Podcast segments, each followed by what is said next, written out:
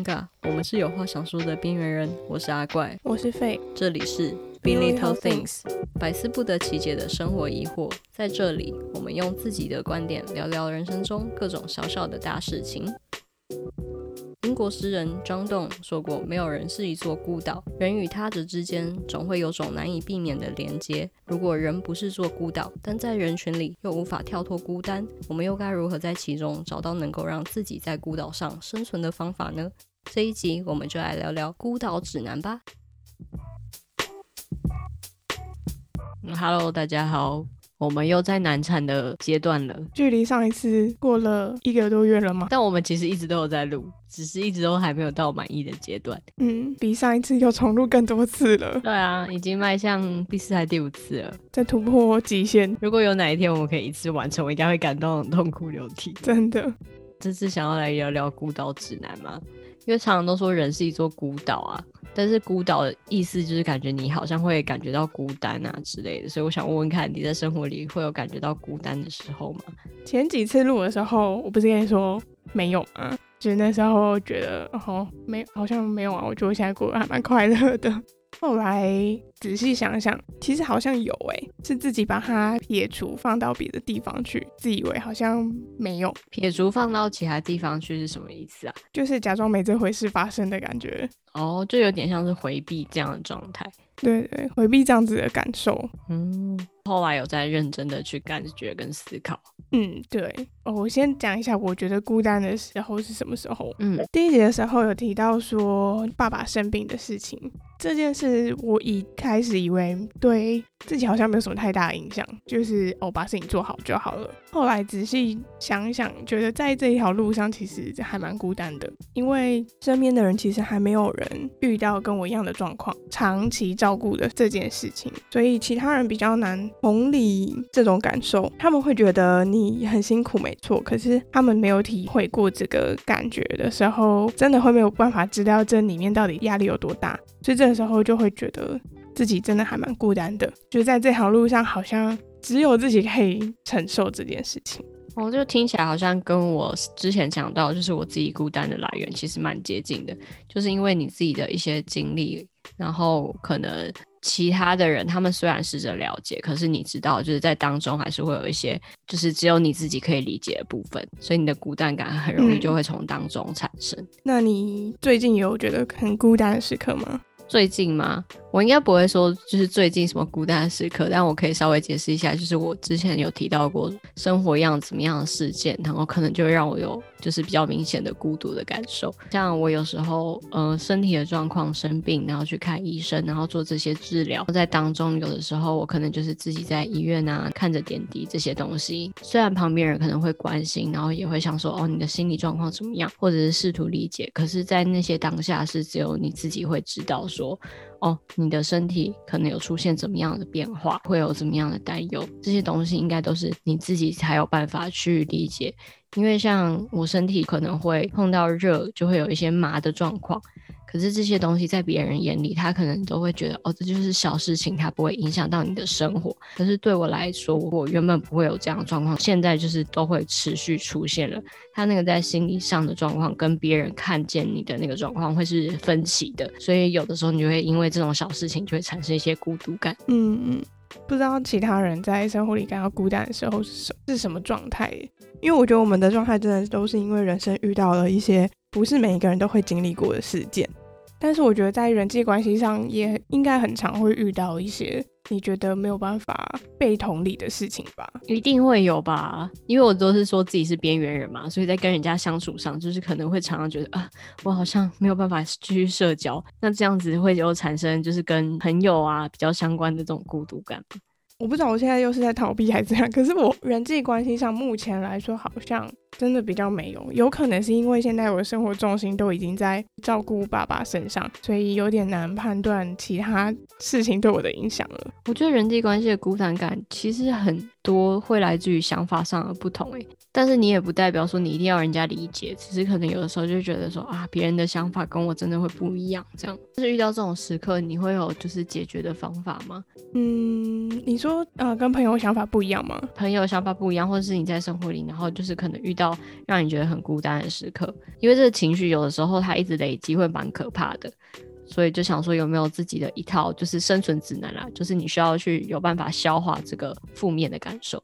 我现在只能就。我前面讲到我感到孤独的事情是那个照顾爸爸嘛，然后因为前阵子我真的是进入了一个非常黑暗的时期，那时候真的嗯情绪状态不是太好，孤单感很强烈，因为身体状况一直就医，然后要你要一直做决定，我又是独生女，没有兄弟姐妹可以跟我讨论，嗯，变成你要自己承担这件事情的时候，别人给你的意见都只是意见，他们没有办法帮你下决定，因为每个人都会有不同的说法，你反而会更乱，当他。自己的感觉就越来越往下沉了，嗯，变得有一点点严重就对了。后来的解法是因为我觉得我自己走不出这个回圈，我已经没有办法透过跟朋友讲，或者是跟自己老公讲，去得到一个可以理清思绪的方式，所以我现在反而是去寻求比较专业的帮助。嗯，比较专业，所以是有去找人咨询，是不是？对，现在就是有开始去做职场。我也是新手啦，我第一次去做这件事。我职场也是找那种。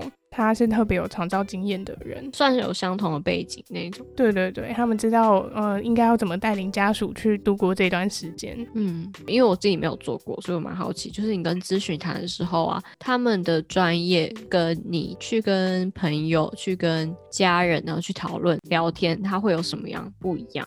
我现在还没有办法讲太多，因为我才去第一次而已，我只能分享第一次的经验。基本上第一次就是你先谈你想讲的东西。简述你自己的背景，我自己来，因为我前面也讲过，我是一个准备狂嘛。因为第一次认识你会觉得不知道讲什么嘛。我的做法是去之前，我就先把我所有想法都写下来，想讲的事情，我有疑问的事情，然后因为我主要是在谈我家人的事情嘛，所以我有把我自己的家庭背景什么都写下来，就是我可以让智商师知道，或是我应该要让智商师知道的事。去的时候就直接把我本子笔记拿出来，照着我的那个笔记稍微跟他讲。他那时候看到也是说，哦，我这样做其实是一件很好的事情，有在帮助你自己去整理你的烦恼跟你的疑惑。即使你现在没有答案，可是至少你有把它写出来了，你你知道你自己困惑的点在哪边。别人去帮助你的时候，人家也更有方向。嗯，有一点很重要是，真的不要害怕去把自己黑暗的想法，或者是很你觉得好像不能讲出来的事情讲出来。嗯，我觉得在职场算是一个蛮安全的环境。大家不要排斥智商。讲到这个，我一一直以为它是一个很小的地方，进去就发现人超级多耶。其实去智商的人比我想象中的真的多很多。嗯，对于智商的，就是想法。或是印象通常都是来自就是电影，所以他的感觉就是你进去房间里跟那个智商是一对一开始讲，譬如说你的笔记啊、自己的事情，智商是在针对这种东西，然后一个一个给你意见，是用这样的方式吗？呃，前面是都对，没错，你们就是一起进去一个房间，会有沙发嘛，就是你看到 电影里面演的，那就是你就坐比较大的沙发，智商是会坐一个小沙发，前面就像你讲的，就是你开始讲述你的问题，他自己也会先做笔记，因为我跟他是第一次认识嘛，所以他就先做了一下笔记，但是他不会立刻给你一个答案，或是立刻帮你解决问题，他是会先跟你说，好，那我们这个过程应该要怎么进行？因为你智商不是一次就可以把你的所有问题解决嘛，一次才一个小时，他会评估说你这样子的问题大概会需要多长的时间。那假设是六周好了，他就会大概讲一下说，好，那我们接下来这六周可能会针对哪些问题去解决，然后会跟你讨论说，这个是不是你想要讨论的事情。有可能他列出来的东西跟你想要讨论的不一样，所以在那个时候也是第一次的时候，也是在跟智商师讨论，所以主要也是会先跟智商师讨论出来说，你希望解决的问题到底是什么。我在讲我自己故事的时候，他也是会带到一点。呃，我可能对某件事会感到很愧疚啊，然后感觉我的什么责任，他会稍微讲一下这样子的东西，但是他不会去讲太多更深入的，因为我们还没有谈那么多，他也没有办法一开始就很断定说你这应该就是这样这样这样子，所以他最一开始比较像是引导你去说出自己的故事，嗯，当你陷入孤独的情绪，进入黑暗里面，我觉得那很像是你开始渐渐把自己关在一个黑暗的房间里。思绪就会一直在里面，然后越沉越黑，有点像是帮你打开一个门，然后让这些思绪可以慢慢的往外走，这样。嗯，不知道为什么长大之后，你有很多事情反而不想要跟朋友说吗？有一部分是大家出社会之后都有各自的烦恼跟各自的生活圈。你会觉得，如果你突然跟朋友说了一些你比较深层的烦恼或者是想法，呃，会有一种把负面的情绪带给他们的感觉。我自己啦，我自己会觉得他们好像不需要承受这些，嗯，负面情绪跟压力，因为毕竟不是他们的事情，好像不能一直在把他们当做垃圾桶的感觉。我觉得孤单的点也来自于这里。我开始没有办法抓到可以讲的底线在哪边，我觉得是衍生的状态，就是因为家人的事情，我现在已经不知道我跟朋友的界限应该要踩到哪边。嗯，听起来很像需要找到智商，是因为你觉得你可能不好意思去跟身边的朋友或是亲近的人去讲这些事情，因为你不想带给他们负面的情绪，带给他们负担，所以转介寻求咨询，就有点像是你可以算是肆无忌惮吧，就是把所有想要说的事情，然后就是。哗啦啦说出来，这样，然后就是一方面可以帮自己理清，可能在心理上也会觉得不会多那一层担心说，说哦，我这样说出来，他会不会觉得压力很大？反而就是可以解除那个压力，嗯，然后就有一部分也可以消化你不好的情绪。可是我觉得那个不好的情绪不一定是孤单，就是可能有一部分是纯粹是心理上压力这样。嗯嗯嗯，当然，就是我觉得你不要想说你去那里是要得到一个解答，你可以的拿走一个答案。去那边对我来说的帮助，应该是你可以就是学着怎么梳理你这些情绪跟状态。那你下一次在遇到一样的问题的时候，你应该要怎么样去慢慢的排解，或者是嗯跟他共存之类的。这是我觉得我去职场应该想要得到的事情，而不是就得到一个答案。可是我觉得讲难听一点，讲难听一点就是。花钱找人听你说话，我是想说花钱然后找垃圾桶啊，但是应该是一样的概念。但我觉得就我自己之前肯定也会试着去跟一些朋友，甚至是每个朋友都会陆续透露一点，然后自己的一些心理状况，或是可能觉得尴尬，或是觉得呃不舒服的地方。但是慢慢的你就会自己去过滤，就会发现说哦，这个人可能没有办法跟你有沟通。或者是他的想法就是不一样，所以你就会渐渐的开始去过滤，说哪些人可以说，哪些人不能说。但是有的时候你的孤独感就是当你跟每一个人说的时候，其实每一个人他可以通融的点都会不一样，而且我觉得应该不可能会找到一个完全理解你的人，就是百分之百，所以一定多少会有一些跟自己的预想有落差部分，所以孤独感可能就会来自那里。可是你就会去跟不同的对象，然后去各抒发一部分这样子。觉得我的排解方式可能会是跟不同的朋友，然后每个朋友都分担一部分，就比较任性一点。对不起，我的朋友们，我自己在面对孤单，然后我在我的孤岛上面生存方式是，我有时候会邀请朋友来我的孤岛上面，然后跟每个朋友都可以聊某一部分的自己。等到自己觉得哦差不多，就会送这些朋友回家，然后还是可以保留自己去消化自己情绪的一些时间。就是我的孤单的消化方式会是透过我自己，然后还会透过别人。嗯，这样也算蛮健康。其实我这样好像不太好。最近是有在想说，我感觉好像已经把朋友就是有点拒千里之外了。我开始不知道要怎么跟他们聊事情。嗯，所以我觉得我这样不太好。我直接请一个陌生人来我的岛上，然后我就直接跟陌生人讲了所有自己的状况，但却不邀请自己朋友来。可是我觉得跟朋友就是你没有办法直接跟他们讲，是有一部分你很关心他们，你不想再给他们负担。然后我就是一个任性的人，我就觉得我的情绪，你是我朋友，你就要接受这样。因为现在可以讲我们年纪吗？可以啊，没关系，我已经认。我们是刚好在三十这个门槛。我觉得三十岁是一个很神奇的数字。我在二十九岁的时候，其实好像嗯，就还是二十几岁的毛头小子这样子，就可以做自己想做的事情。真的到了三十岁之后，突然你身上就多了很多责任，身边的人就开始组成家庭，然后他们自己有自己的。问题之类的，不知不觉你在跨过山的时候，所有事情都会突然的找上你。你会有那么明显的差别哦？因为我自己会觉得，不是到三十岁才有出现，其实他一直都有在一个铺陈的阶段。因为我自己是有发现，可能在跟朋友就是每一次聚会。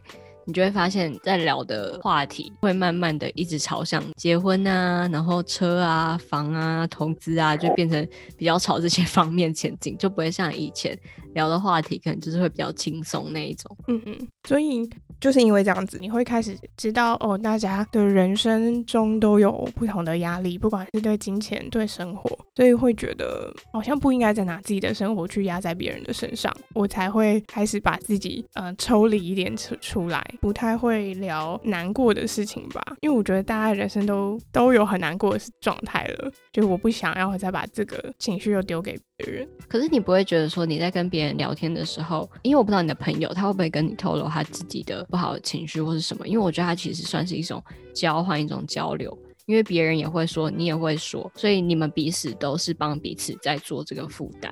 我觉得到后期真的比较少，我一直就觉得是我自己的问题，可能就是因为我没有跟人家这样子交流，所以别人当然会觉得好像不会想要跟我讲这个。我觉得啦，其实一开始我觉得我以前是一个比较封闭的人，哎、欸，反而是老了就想算了，随便老，就是 想要讲的话就讲出来，反而越老越任性，这样，对不起身边朋友们。嗯、可是我觉得这样应该会比较好，哎，没有吧？但是就会发现说，当你有这样的转变的时候，你可以很明显的感觉到怎么样是适合继续相处下去的朋友，嗯。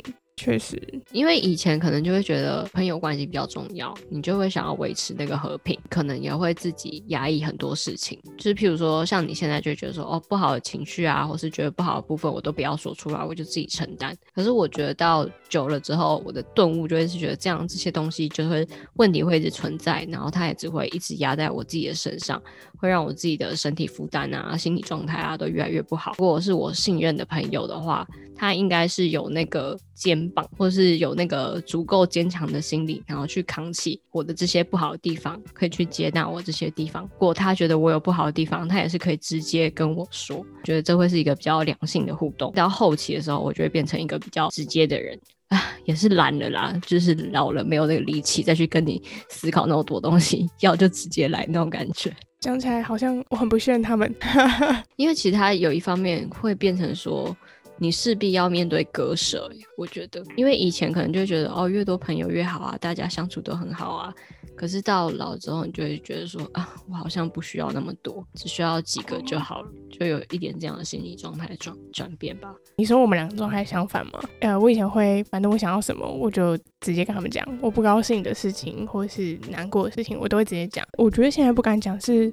就像你说的，你长大了，你只剩下这些朋友了。我不想要失去这些人，所以我更不想要把自己很负面的东西丢给他们，然后让他们离开我。但我真的觉得这个，你去跟他们沟通看看呢，或许可以用就是开玩笑的方式说，哎、欸，我这样如果一直丢负面情绪给你，你会不会就是转身就走了之类？啊，我 IG 就很常发，我 IG 就很常发很酷的东西，然后我就想说，大家应该很想封锁我。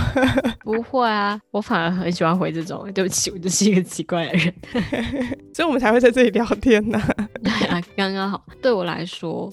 比起买房啊，或是这样讲，虽然很不好，就是大家喜欢的话题，可是对我来说，可能会让我感觉到，嗯，不是那么重要。我不知道这样说对好不好，但是坦白说，你去讲买房啊，去讲你赚的薪水啊，这些对我来讲，它是一个比较空泛的东西。可能是因为我本身也是一个对物质上比较 没有太大的感受的人。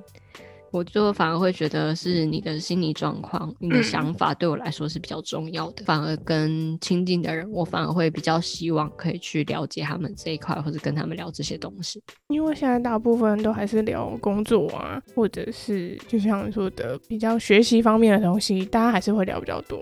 心理层面真的是相对少很多。我目前就是消除，我觉得不只是孤单的情绪啦，就是孤单跟。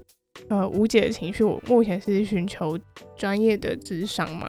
那你目前有什么就是方法？除了跟朋友讲以外，你有什么方法是你比较好排解这种感受，或者是你就跟他好好的共存，去理解你自己的心情吗？我目前的话就是会分成我自己去消化这些情绪嘛，就有点像你说你会去写笔记啊，把这些东西写下来，所以我可能也是会有点像是写日记啊，或是用。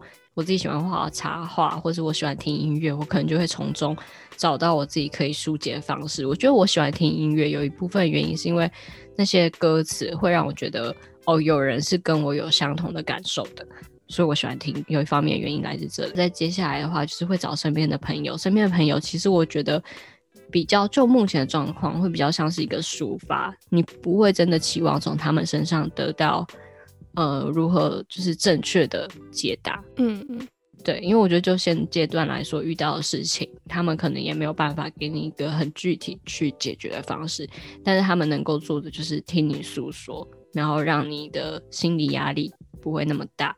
嗯，还有，我觉得最近我自己慢慢理解出来，是说我好像会有另外一个习惯，是我还是会想要找到跟我有比较接近的背景可以去理解的人，所以会透过网络，嗯嗯，对，所以我觉得这是跟以前的人，也不是说以前，可能就是社群还没有那么发达的时代比较不一样的地方，因为现在有超多的社群，我自己是也会看到有一些。呃，他们可能也会有长照的背景，他们就会去画一些插画故事。嗯，他们自己也有癌症，然后他们就会开了一个社团，然后都在分享自己的经历啊什么的。你可以去找到这些东西，你跟他们有一些接触，所以你反而可以找到跟你有更接近的背景、更接近的经历的人去抒发那些感受，而且可能可以比较得到呃你所期望的回馈方式。在我的孤岛上，我应该会有透过这些方式来抒发自己的孤单感，这样。你那时候有贴那个癌症加长照漫画给我，说边看边哭，一直哭，哭到不行哎、欸！我就觉得有透过这些东西，会真的是可以让自己觉得你不是那么孤单，然后也很谢谢有这些人，他们愿意出来分享自己的经历。嗯，嗯，做这个 podcast 有一部分也是除了让你自己感觉到你有可以聊的对象，一方面也是希望可以帮助其他人吧。嗯嗯，可以听看看别人怎么处理这些方式。可是我觉得社交网络又会造成另外一个，你传讯息给别人，你就会期望人家去回复你。可是当你得不到回复的时候，你反而又会陷入那个孤独感。嗯嗯，确实，看你传什么东西啦。我也不知道哎、欸。哎、欸，如果你传一个影片给人家，然后人家不回你，你会难过吗？如果我是传那种很白痴命的东西的话，我就觉得那个没差。对啊，对嘛。如果是你觉得是你想要排解的一些情绪的话，嗯、你就会希望人家回你啊。通常会回吧，他不回我就封锁那个人。我靠，很凶，没有啦。我朋友已经很少了，不会再封锁他们了。直接断舍离。我不知道哎、欸，社群的孤独感会来自于哪里啊？社群的孤独感，我觉得是因为它的那个机制，就会让人觉得你好像需要得到一些回应或什么的。就是你发了一个东西，就大家都看过，为什么没有人回应你这样子吗？对，没有。我现在在思考说社群它的演变方式，因为以前可能就是写部落格啊，然后到可能脸书啊。嗯然后到现在的 IG 啊，甚至是什么 Clubhouse 这种，虽然 Clubhouse 现在已经没落了一点，我觉得 我不知道啦，没有在那个圈子里。在想说它的演变方式，因为以前写部落格或什么的，你好像就不会有那么大的期望说，说哦一定要有人回复你。一直到现在脸书啊 IG，然后就会大家开始进入一个容易去比较，就是说哦你的按赞数啊，或者是你的留言数啊这种互动率，嗯，造成你在发文的时候，你都会考虑到很多。反而会变成有一点算是虚假嘛，你就要去营造出那样的形象，变得不是自己的感觉，不是你自己想要抒发的内容，而是你发出去，你会觉得说，哦，这个可以达得到大家比较多的共鸣。嗯嗯，对，我就觉得有一部分的孤独感可能会是来自于这里，有可能是我自己比较奇怪，应该是说你会觉得你你放在上面是你营造出来的人，不是你实际的个性或人格吧？是这样吗？嗯，但是社群它现在就会变成一个比较算是，该、嗯、说是表面的存在吗？我觉得是吧。大家想要看到的可能是营造出来的一个形象。如果你没有跟这个形象走的话，他们就会攻击你。我觉得我追踪了很多，嗯，创作者都有这个问题。当他们放上一些不是粉丝期待的东西，他们就很容易被攻击，会觉得，哎、你怎么这样子啊？这不是你啊！我就会想说，你又知道他真实的样貌是怎么样了吗？你看到的只是他的个性的一小部分而已，并不是全部啊。嗯，我觉得他们应该也会觉得难过以外，应该也会觉得很孤独吧。让我想到是像那个 David Bowie 啊，他们不是都会有点像是演化出自己的另外一个人格。嗯，所以我觉得其实社群还有一部分也是会朝向这个方式，会一直让你产生说你会有一个社群上的形象，还会有一个你实际上的情就是形象。这个东西就会让你觉得你自己有一个分歧感。大家现在大部分接触的可能都是那个社群的形象，就会渐渐的觉得说啊，大家都只是认识那一层的我，但是没有去认识到真正的我，所以有一部分的孤独感可能会来自这里。嗯嗯，所以很多人会觉得社群它是一个不好的存在。现在好像有很多人在社群平台做断舍离。我现在还是做不到了。我觉得我工作就是这个，我没有办法断掉它。哦，对，你真的不能啊！你要一直在上面。我之前是有很认真、很认真的想过，我想要把我的那些 IG 啊、脸书这些东西都删掉，发现我实在是不行。你的工作真的不行，关掉你不行，你就跟不上潮流了。对啊，所以就还是觉得很困扰。除非就是我今天真的是完全转行。因为我有认识的人，他是真的，现在他把他的手机换回去传统的那一种。他是说他自己的感觉是，他可以省下很多时间，专注在自己想完成的事情上。这样子怎么传讯息？手机可以传简讯啊。可是谁现在谁要跟你传简讯？要花钱呢。但我觉得就是做这样决定的人很勇敢啊，真的很勇敢呢。他也会讲电话。这对于身为一个电话恐惧的我，没办法做到这件事情。我还是需要网络。对，我上次有看到你又在那边说，谁要跟你讲电话？我觉得应该有很多人跟我一样电话恐惧吧，就很不喜欢，就是非必要不讲电话。那我就觉得很奇怪啊，我不知道这样讲好不好。我也不是批判任何人的意思，因为你跟你人对人的相处，你一定是及时的反应啊，跟讲电话的状态会比较像啊。嗯，我也不知道电话恐惧从哪里来的诶，因为我后来想想，我国中的时候还蛮爱讲电话的耶，以前都超爱讲电话的啊，以前传简讯还会觉得很麻烦，还要在那边打字。我不是以前传简讯不是麻烦，是因为要花钱，诶，一折三块很贵，但是现在你转嫁那个网路费也没有比较便宜，好不好？不过我的还蛮便宜的啊，我一直用。觉得讲电话真的是，我觉得它是一个比较接近，该说是我认知中的现实吗？因为你跟人的相处上，你一定是直接面对面，很快速的去这样对话，就等于说你的脑筋要很快的一直转，说哦，我现在要怎么样去回复这个人，我现在该说什么。但是讯息的话，或是像社群的话，就会变成是你可以有消化的时间，你想过之后再去发。所以我觉得很多人很惧怕直接跟人家相处。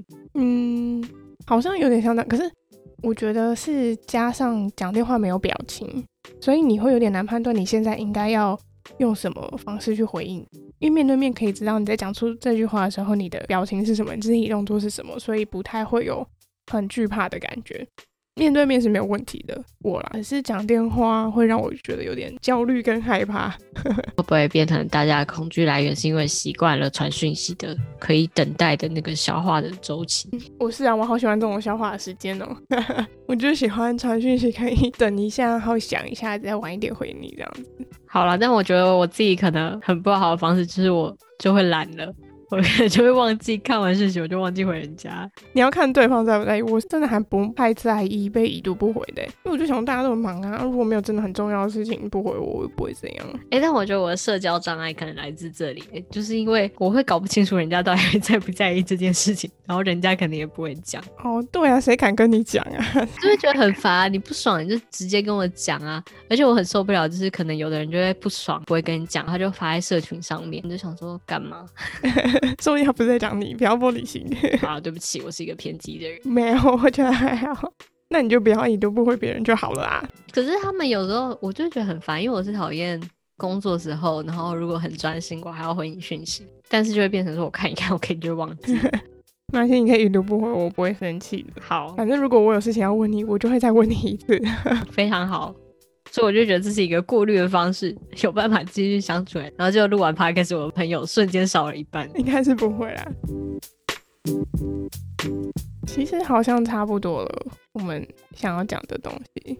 我们的标题是写孤岛指南，但其实我们没有要教大家怎么在自己的孤岛上生存，只是想要跟大家分享一下我们自己的生存法则。我面对孤单的方式比较偏向寻求专业的协助。如果我真的走不出去的话，像阿怪是，我的方式会分很多啦，实际身边的人，或者是远方社群的不认识的人，还有自己的消化这几种方式。